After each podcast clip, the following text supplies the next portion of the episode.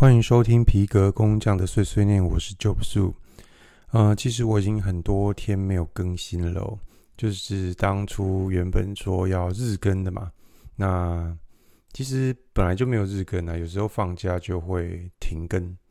那有时候特别累的时候也没更，对，所以其实要日更是有点难。那我觉得这一次空了比较多集哦，是因为。我二十六集到三十集一直在做很精实的一些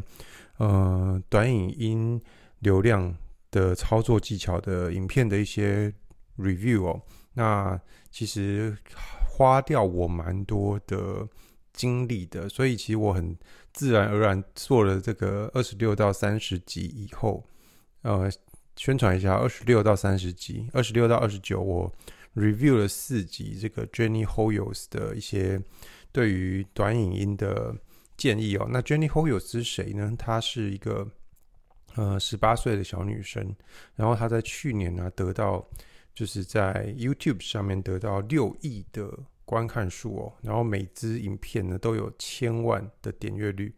那他就给出了一套他自己的短影音公式哦。那我就。呃，分别 review 了他去两个不同频道的访谈，然后做成了二十六集到二十九集，有兴趣可以去听。然后另外我又多做了一集是第三十集，然后是在讲这个 Parker Walbeck 的，呃，他也一样也是一个短影音的制作人哦。那他在 YouTube 上的成绩也非常的好，然后他给出了很多很实用的。短影音的建议哦，有兴趣可以去听第三十集。那其实二十六到三十整个是一个连贯的连贯的节目哦，所以如果你对短影音制作有兴趣的话，你可以先去听这个二十六到三十集。好，那做完了这五集之后呢，我觉得我的精神力有点耗尽，就是而且我觉得，嗯、呃，这五集啊，它的含金量其实是可以让人。听就是两个礼拜甚至一个月的，就是它里面很多技巧啊，我实际去应用了之后之后呢，我的端云流量确实哦有非常大的起色哦。第一是什么起色呢？就是呃，如果有从 IG 早期的，就应该说一两年前经营到现在的人哦，你应该会发现说你的流量渐渐的不见了，就是嗯。原本你发一篇文啊，会有一些陌生的账号来看你的东西哦，但是你会发现，哎，现在怎么你看后台都只有你追踪你的人有看，而且追踪你的人还不是全部都回来看，就是你有一千个追踪，可能只有一百个、两百个回来看哦。那现在的创作者就是遇到的这个困境，那我觉得，嗯、也并不是演算法。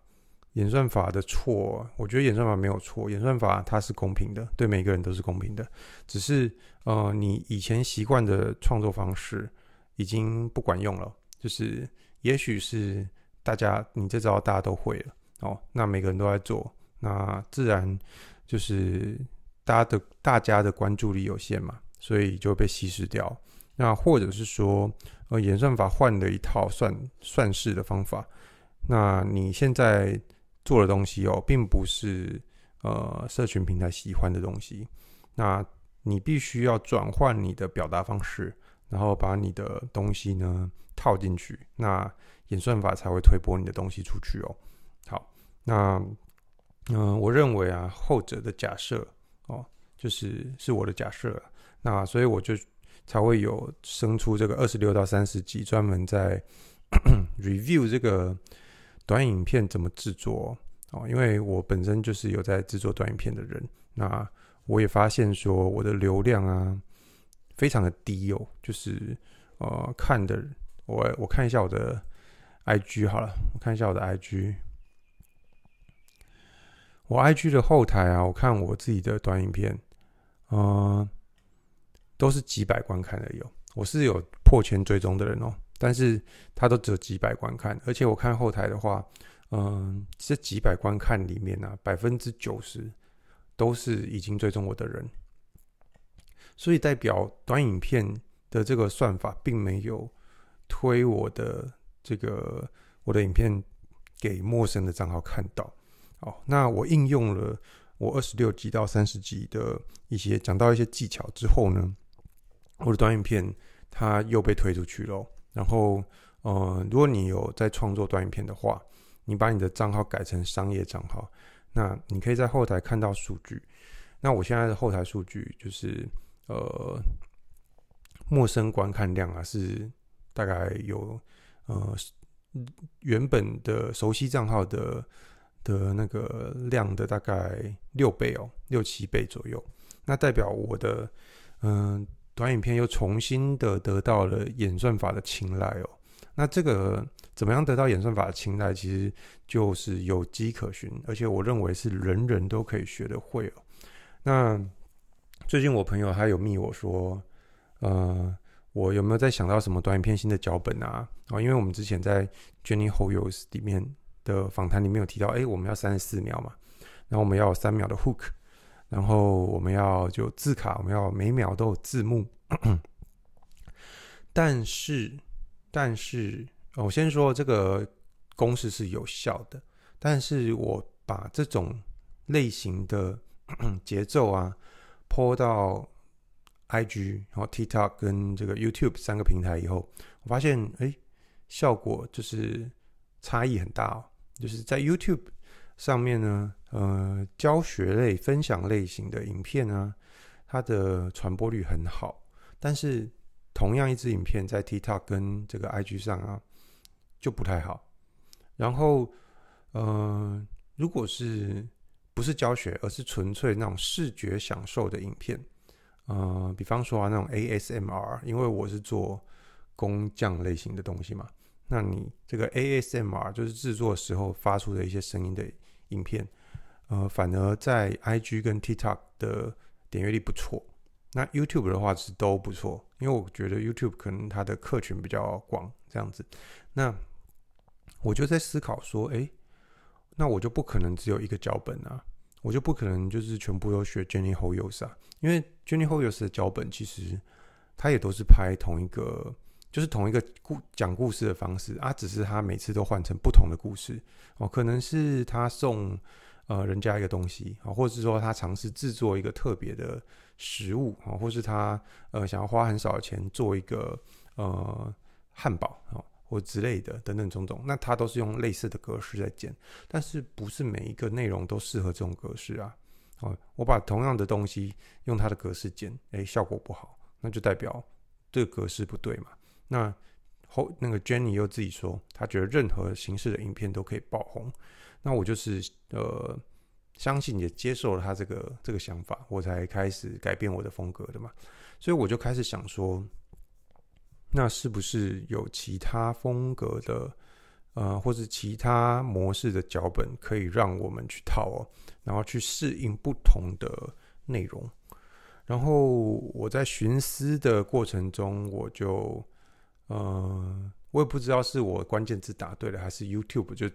推我想看的东西给我，我就发现了有一个人呢，他就在教说，他的标题是说如何剪出像 Jenny Hoyos 一模一样的片。那我就点进去看，那我就发现说，诶，他除了教你怎么剪剪 Jenny Hoyos，他还做了一系列的影片，就是怎么剪得像 Mr. Beast，或者是说怎么剪得像这个这个 Ryan Trahan 啊，就是他教把对教你用呃把自己的影片剪成就是各式各样不同的名人的的感觉哦。那我就点进去看了，那我点进去看就。不看还好，就是一看，哎，突然给我了，就是好像打开了我的某些东西哦。我就突然发现说，哎，那如果照他的方式，我就可以复制任何人的的影片风格啦。哦，其实不难哦。那我接下来会告诉你为什么不难，然后要怎么做。其实方法很简单，你就你想要创作什么样的内容，你要先想好。你要先告诉，为了问自己，你要创作什么样的内容？你是教学类的呢？哦，你是要教人家怎么呃省钱好了？那还是你要教人家呃怎么找到好吃的东西哦，或者找到好玩的地方哦，或者你要教一些什么样的技术知识哦？还是你只是要呈现一个视觉感视觉享受、听觉的享受，给人家感受哦，还是你是要拍一个有趣的生活，或者是说你想要拍一个呃纯粹无厘头的小短片哦？你想要拍哪一种呢？哦，你要先知道自己要拍什么内容，然后你把呃有关这个内容的关键字写下来，比方说教学哦，啊，如果比方说你要教咖啡拉花，好，那你就打，你就写下来拉花哦，然后。如果你是呃手工艺哈，你可以打呃你的手工艺的名称，比方说缝纫哦，比方说皮革，比方说精工哦，比方说呃相关的关键词，你还可以打什么 ASMR 哦，手作哦，或者是呃工具哦的这等等种种的，你可以自己去呃发想哦，就是你做做一个心智图去发想说，哎，你要产出的这个影片到底。呃，有什么样的关键字可以套用哦？那好，你现在有了关键字了吗？请你把这个关键字啊，再呃，通通呢用英文再写一次。好，那你如果英文不是很好的话，哦，像我，我英文就是也不是很好，但也不是很差。哦，不过有一些专有名词，或者是说。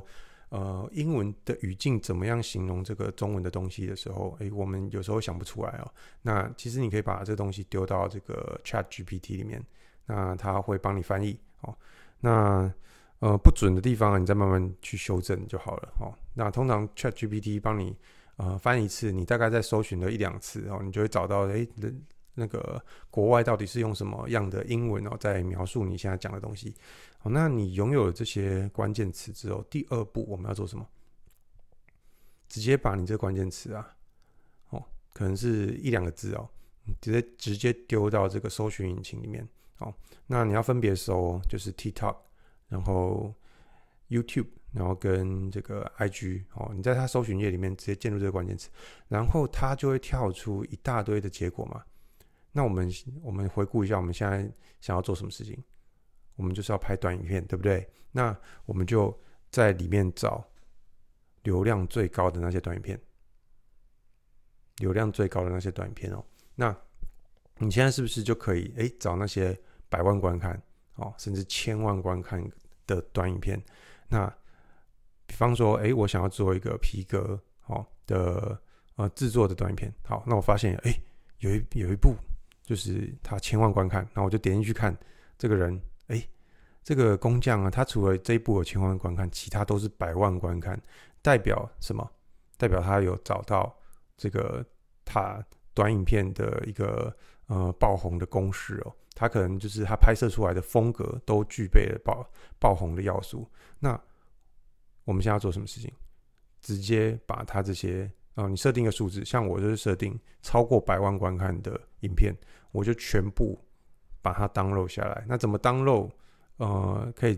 自己去 Google 学习一下哦。那如果真的有需要教学的话，我可能之后也会再做一集讲一下。好，那你把它短片全部拷下来，抠下来哦，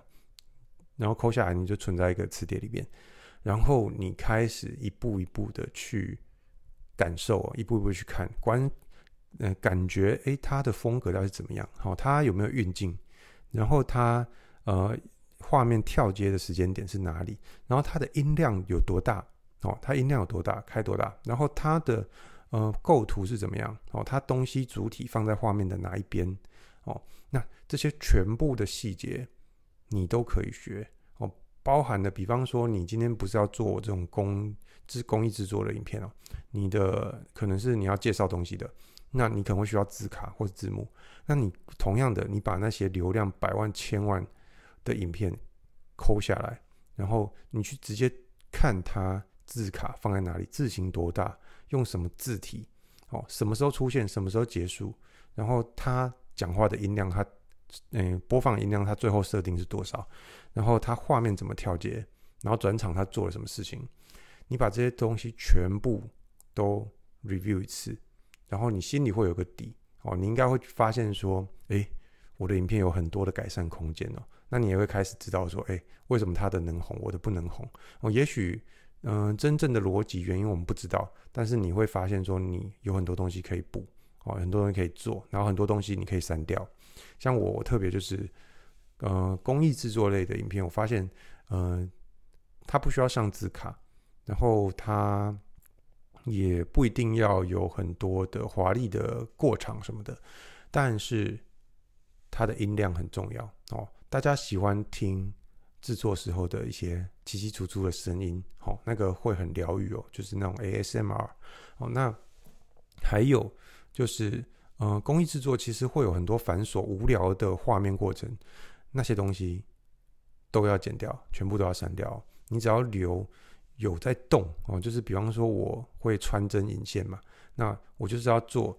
呃，留下那些线在抽动的样子的画面，然后它会有声音，哦，那才是大家想看的画面。那其他一些就是你在那边慢慢穿、慢慢弄的时候的的画面，其实大家是不想看的，哦，不是不能有，而是你必须要呃以有在动的画面，哦，有在做事情的画面为主哦。那其他呃一些比较静态的画面，你可以穿插，但是不能时间太长，不然大家会呃注意力一分散，它就滑掉了。所以借由观察哦，借由向那些百万、千万流量的影片学习哦，你其实就可以自我就是自己教自己哦，然后让自己的影片的质量哦跟质量提升了嘛，那你的流量就会跟着提升哦。这是我 实做下来的，嗯，得到的效果哦，所以在这边分享给你。那怎么样？就是哦，你看了人家的影片之后。你就一定学得起来吗？哦，你就可以，就是你这样十步这样哦，开玩笑啊，你就会剪了吗？诶，我必须说啊，除非你是天才哦，或者说你有的写轮写轮眼哦，就是你可以直接的的拷贝下人家的那个操作逻辑哦，不然呢，你就算看大家的影片哦，你可能会有个概念，但是你还是不知道该怎么剪，或者说你会觉觉得剪得很卡。那实际上该怎么样？嗯，人人都学得会哦，在你的这个呃短影音制作上面呢，直接能够 copy 哦，copy 这个所有大师，然后所有这个短影片高手、流量野兽的影片逻辑，呃，我下一集会再更细的去讲哦。嗯，我在想，因为这个涉及操作面或执行面的东西，我可能需要嗯拍一点荧幕录影，然后来教大家怎么做。所以这一集我可能没办法讲到这么细。好，那这个是我今天要分享的价值。然后讲一下最近，最近的话，昨天我去这个微秀看了，嗯，这个《富都青年》的电影哦，那非常好看，我推荐给大家。然后为什么会知道这这部电影呢？就是，嗯，我首先是在我的一个。算是嗯朋友，那也是老师的老师哦，就是他叫做微雨老师，然后他在他的这个 YouTube 上面，因为他很常，嗯，因为他是演艺圈那那个挂的嘛，所以他很常出席这种艺文活动哦。那有一次他在嗯他的线动里面就说到这个啊，他去看《复读青年》哦，很好看这样子哦，那。后来呢，我不以为意嘛，就是因为我我很少看这种华语片哦。然后我，但是我在那个其他 podcast，就是我很常听的一个 podcast，叫那些电影教我的事哦。那然后 Suyang Suibo 就对这个富都青年有很多的讨论跟正面的评价。那我就觉得哇，我真的就是被连续被这样子烧两次哦，我就越来越想去看。然后我就挑了一个放假日，然后去看这个《复读青年》了。然后我必须说，真的就是，嗯、值回票价哦，因为，嗯、让我就是体验到说，一个人啊，如果啊，他他是这个国家出生的，但是他没有一身一张身份证，哦，然后也没有就是亲人可以，呃，去指认他，哈，说，哎，这个是我们家的人哦。那他会过得多多么的辛苦，然后，嗯、还有就是吴康仁的演技哦，因为他在这个影片里、电影里面，他的设定是聋哑人士，所以他所有的情感必须要不能讲话，然后必须要透过表情跟他的手语、肢体语言去传递哦。那这边可以看到他很用心的去去刻画这个角色哦，那大家都说这个最后十五秒的手语片段嘛，封神哦，我觉得的确很棒，超棒的。那我自己更喜欢的点，其实是在呃吴慷仁他在监狱里面的时候，呃导演啊跟这个摄影师啊做的一些呃要传达他在监狱里面呃的那个混沌痛苦的状态的一些个人哦，就是特写的。构图哦，静态构图，我觉得真的是美到像是艺术品哦。我觉得他把那个大家有看过那个有一部哎、有一幅画叫什么《呐喊》哦，就是那种扭曲的，然后痛苦的感受哦。呃，我觉得传达的很淋漓尽致哦，就是那整个画面是很有很厚实、很有重量感的。我非常推荐大家可以去看这个《复读青年》哦，而且。毕竟我们是华人嘛，那他是在一个马来西亚的背景，然后整个街道巷弄啊，其实除了大家语言混杂，我们都知道马来西亚的人人种很多嘛。那除了语言混杂以外，其实整个呃画面给人的感觉哦，就很像是发生在你家门口的那种那种感觉，我觉得非常的棒，可可以去看这样。那。因为我最近就是讲到一个比较我自己不知道该说开心还是困扰的点呢，就是因为我开始剪短影片之后，我会嗯、下意识的去分析人家的分镜，然后呃构图跟剪接，哦，然后呃声音啊转场啊等等哦各种转场哦，影像的转场、声音的转场哦，或是呃怎么样表达情绪感哦之类等等种种的那。我发现我在看电影的时候，我我也会下意识的开始去注意这些细节。我以前也会注意啊，但是我现在就是有一种强迫症哦，我就是会一直去分析这件事。哦，这个转场很棒。哦，这个呃声音啊跨就是跨界的很有这个创意，这样子。哦，那这个分镜好好赞。哦，这个长镜头嗯用的不错哦，这样之类的。哦，那我开始会注意这些东西，所以有时候我会发现我没有很专心的在。这个剧情上哦，我就是就是我可能会突然呃回过神来说，哎，刚刚演的什么那样子哦，我脑袋已经开始在分析了。好，那不知道该开心还是还是困扰，但是也许这样我之后就会也能够有意识的再去控制自己哦，就是有时候要享受电影哦，不要过度分析这样子。那。这个就是我今天要带给你的价值，然后也是，呃，给我自己的一个心锚吧。因为我觉得停更了快一个礼拜吧，然后他会让我，嗯、有点就是有点怕，或是有点不想，嗯、录下一集，我就觉得啊，我就再休息一天好了，再多再休息一天好了，每天都再休息一天就好。哦，那。那就导致，哎、我这段时间其实是可以更新很多集的哦。然后也谢谢很多人，就是在我这个二十六集到三十集之间呢，其实我一直有在写一些文案 hook，然后去推我这些新的这几集，呃，二十六到三十集。然后很多人都给我很好的回应哦。那呃，他们好像蛮多人都有去试着，呃，在自己的短影片里面加入那那里边的一些技巧哦。我看到很多人都开始上字幕了，我觉得。非常棒！如果你是呃受到我的影响的话，小弟诚惶诚恐哦，就是呃有真那些技巧啊，真的有用，我才会分享哦。那也欢迎来讨论，呃，你发现有更多不同的技巧哦，或是该注意的地方哦，或是有些东西你用了诶没有效，那是为什么？有些东西用了你觉得诶不错，那你也可以分享给我，我也会就是。呃，虚心的跟你讨论哦，如果是有价值的内容的话，好，那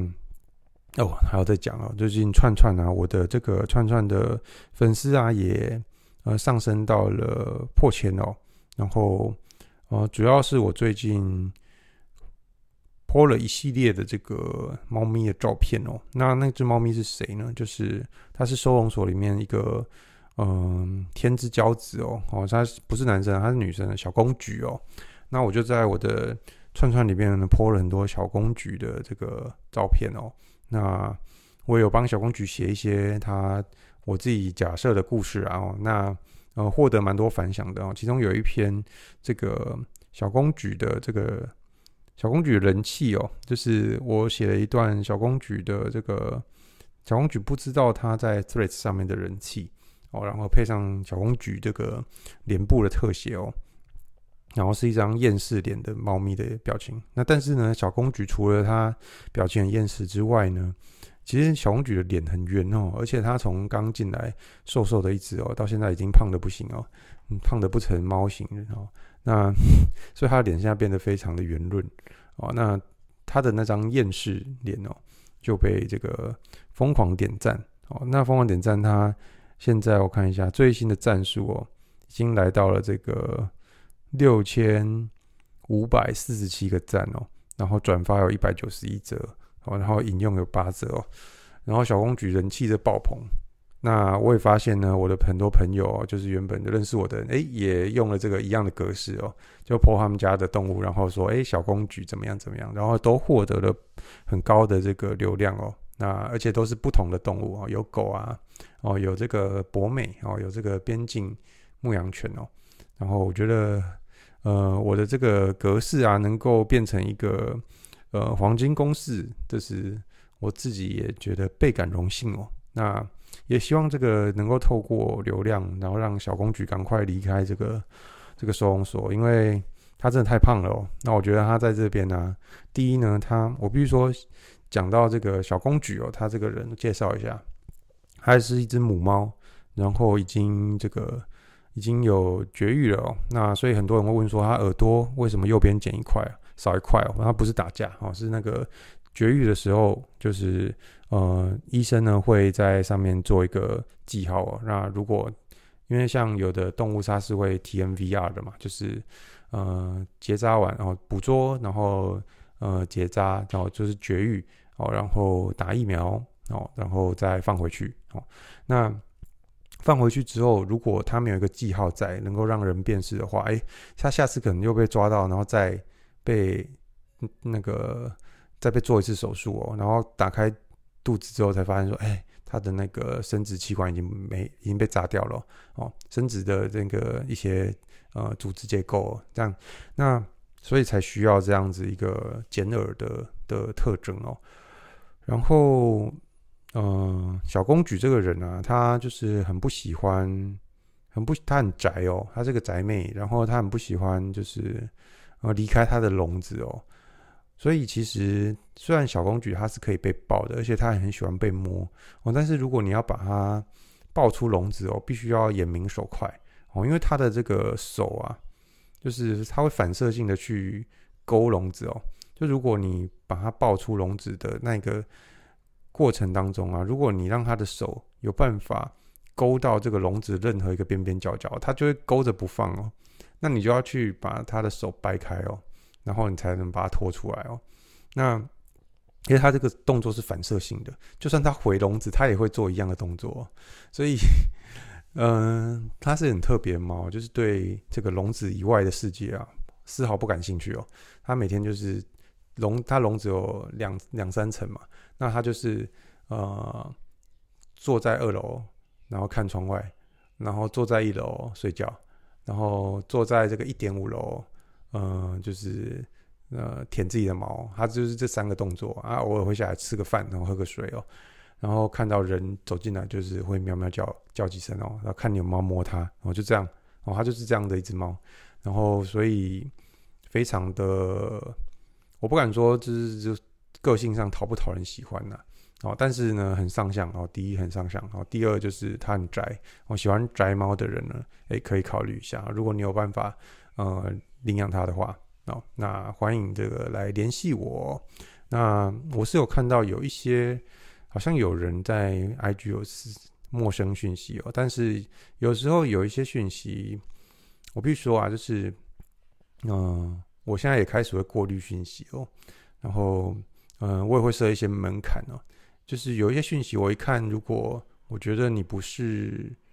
我一看有一些用具啊，你就不是一个很好的主人的话，哦，但是我个人的主观啊，我必须说，我就是这是我完全我的主观，所以呃，而且我今天就是这个让小公举能够被领养出去，只是我的一个小小愿望。但是我希望他找到的是合适的人哦，所以我我也不想要花太多的成本去辨认你合不合适。所以如果你的一些讯息啊，让我觉得你应该是个，你应该不是内，就是不是内行人哦，或者说你没有养猫的经验，那我可能不一定会去回哦，我甚至连点开都不会点开哦。那嗯，如果你有办法让我很轻易的呃辨识出，哎，你真的是就是你有养猫的经验哦，我会很乐意跟你联系。那你可以在 IG 私讯我。那如果这个这个行为就是我这这个这个机制啊，是一个好的机制的话，我可能会继续的 run 下去哦。但是如果我发现这机制让我觉得很烦哦，或者是说你觉得你要领养猫你最大哦，那不好意思哦，我可能以后就不会做这就是做这个活动哦，我就可能嗯、就是自己 po 的开心就好了，因为这个不是我的工作，这个我只是一时兴起去做而已，我不想要呃造成我自己太大的负担哦。那呃。我也有跟就是我朋友说，哎、你觉得小公举？因为他说，哇、哦，我的我的动物没有人气啊，这样。我说，哎、你也可以剖啊，啊，不然你来领养小公举哦，因为就是小公举现成流量嘛，而且我也不 care 说，就是小公举不在，然后我没有办法拍猫咪的照片哦。就是我我觉得我这个，我好像对拍动物好像有一点点的 sense 啊，就是我不是拍那种呃很专业的照片。而是我可以拍出他们可爱的感觉哦，所以，嗯，我自己觉得啊，就是毕竟它是流浪动物来着嘛，那有人把它领养出去那最好，然后我可以周转下一只哦，我也可以跟新的猫培养感情，我我比较喜欢这个培养感情的过程哦，那那个结果反而就是嗯，觉得比较还好一点。好，那以上是今天我要带给你的价值啊，今天是。EP 这个三十一，然后这里是皮革工匠的碎碎念，我是 Job Su，我们下一集见，拜拜。